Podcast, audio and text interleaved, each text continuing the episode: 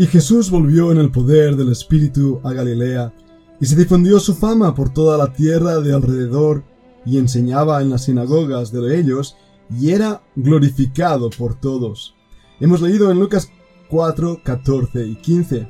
Hemos leído la palabra del Señor y estoy seguro será de bendición para nuestros corazones. Bienvenidos a un nuevo podcast del Grupo Internacional. Hoy estamos apegados a ti. La Fundación Bíblica te invita a participar tanto de esta aula internacional hoy apegados a él, como a sus cursos online en mol.fundacionbiblica.com. También adoración de siervos todos los martes a las 7.30 de la tarde España a través de nuestro canal de YouTube. Para cualquier información escribe a fundacionbiblica.gmail.com. Aprendamos juntos del Maestro. Te esperamos.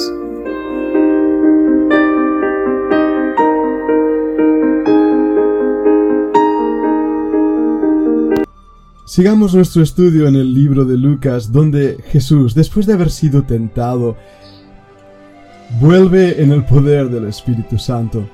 Ese poder que muchas veces es muy mal entendido y comprometido, porque la misma palabra poder, dunamis, es a veces traducida como dinamita. En ese aspecto he oído predicaciones hablando del mismo Evangelio, donde en Romanos 1.16 dice no me avergüenzo del Evangelio porque es poder de Dios para salvación a todo aquel que cree. Se piensa las personas que ese poder es dinamita que destruye, eh, que explota, es el poder explosivo del Evangelio. Nunca ha sido ese el propósito de Dios en su palabra al hablarnos de ese poder. La palabra dunamis implica poder intrínseco, lo que hay, lo que hace que una cosa tenga energía propia. Y de esta manera, en la escritura, encontramos varios versículos que nos hablan del poder de Dios manifestado de una manera u otra. Si no cabe ninguna duda que el Evangelio es poderoso. La palabra de Dios es poderosa. Es cierto que el Señor Jesús en la tentación respondió al diablo con la palabra de Dios, porque era una palabra de poder. Pero un momento, un momento. ¿Quiere decir esto que debemos usar nosotros la Biblia pegando bibliazos? ¿Que debemos evangelizar con un versículo tras un versículo, escupiendo aquí y allá versículos de la Biblia? ¿Ese es el poder de la palabra? Por supuesto que no. Hemos ya hablado del poder de la palabra de Dios cuando en el principio dijo Dios, sea la luz, y fue la luz. Cuando Dios dice, su palabra es operativa, energética en sí mismo, cambia los corazones, cambia las vidas, transforma las situaciones. El poder de Dios se manifiesta en la autoridad de su palabra, y esa es la autoridad exousia, cuando también nos recuerda claramente el Nuevo Testamento que nosotros íbamos a ser enviados con el poder de la palabra para predicar este glorioso Evangelio. Esta falta de comprensión de lo que significa el poder de Dios en nuestras vidas a través de su palabra se manifiesta también en la oración. La Biblia nos enseña claramente que la oración eficaz del justo puede mucho. Santiago 5:16. Este versículo nos habla claramente del poder de la oración y si leemos más adelante, dice, Elías era hombre sujeto a pasiones semejantes a las nuestras, y oró fervientemente para que no lloviese, y no llovió sobre la tierra por tres años y seis meses. Y otra vez oró, y el cielo dio lluvia, y la tierra produjo su fruto. Fijaros bien en este poder de la oración, ¿verdad que sí?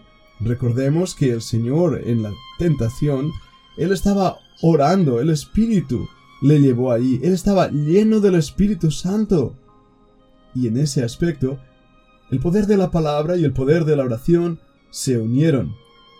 Recuerdo también Hebreos 4:12, donde nos habla de esa misma eficacia de la palabra de Dios, donde dice porque la palabra de Dios es viva y eficaz, y más cortante que toda espada de dos filos, y penetra hasta partir el alma, y el espíritu, las coyunturas y los tuétanos, y distierne los pensamientos y las intenciones del corazón no podemos poner en duda el poder de la palabra de Dios o el poder de la oración. pero debemos claramente definir y entender qué quiere decir este poder, que no es un poder mágico ni caprichoso, no es que la fuerza te acompañe, como en la guerra de las galaxias, sino más bien es esa, ese poder de dentro mismo, de lo que Dios es, de lo que Dios hace a través de su palabra o a través de la oración. El poder no radica en nosotros, radica en Dios. Pero para terminar aún de complicar las cosas, tomamos el pasaje que el Señor Jesucristo nos dio a los discípulos en el libro de Hechos, famoso versículo, ¿verdad? Capítulo 1. Vayamos a leerlo, el versículo 8. Hechos 1.8. ¿Quién no ha oído hablar de este versículo y quién no ha oído hablar del poder?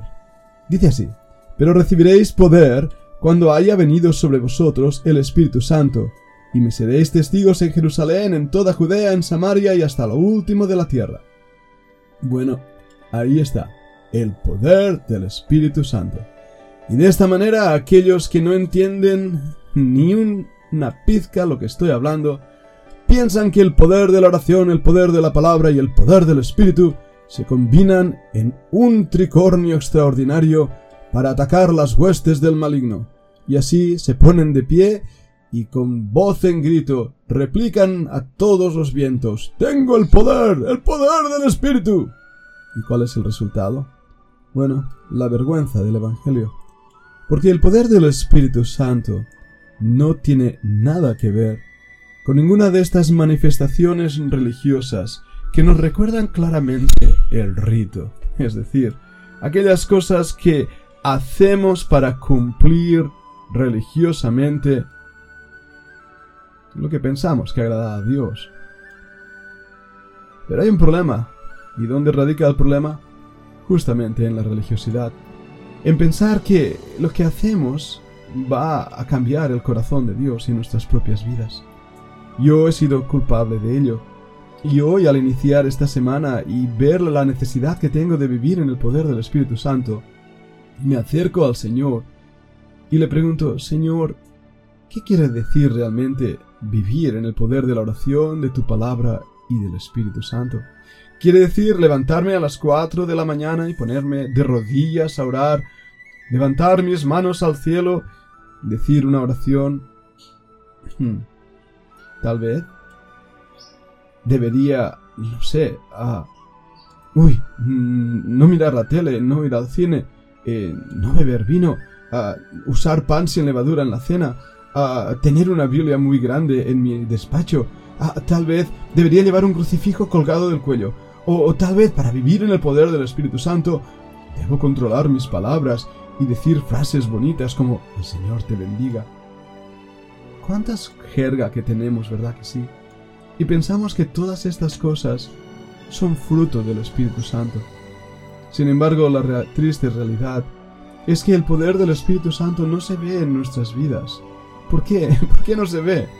No se ve porque no hay fruto. No entendemos el fruto del Espíritu Santo.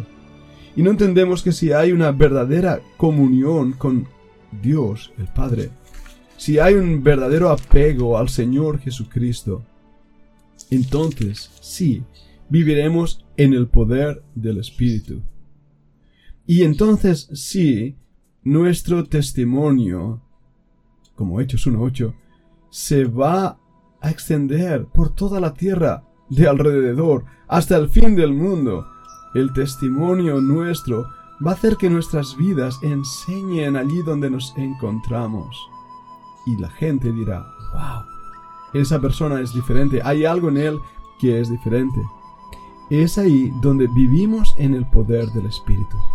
No se trata de cumplir religiosamente el rito, sino se trata de vivir una vida de comunión con el Señor, aún en medio de las circunstancias, de las dificultades, de los ataques del diablo, de las tentaciones, del desánimo, de la necesidad, del menosprecio, de la burla, la risa del mundo, en medio de la adversidad.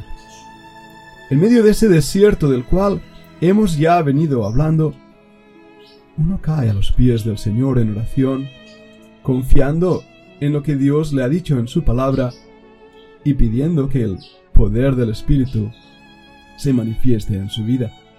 Ahora, ¿cómo se manifiesta el poder del Espíritu? Vamos a hablar de ello en la segunda parte de este podcast.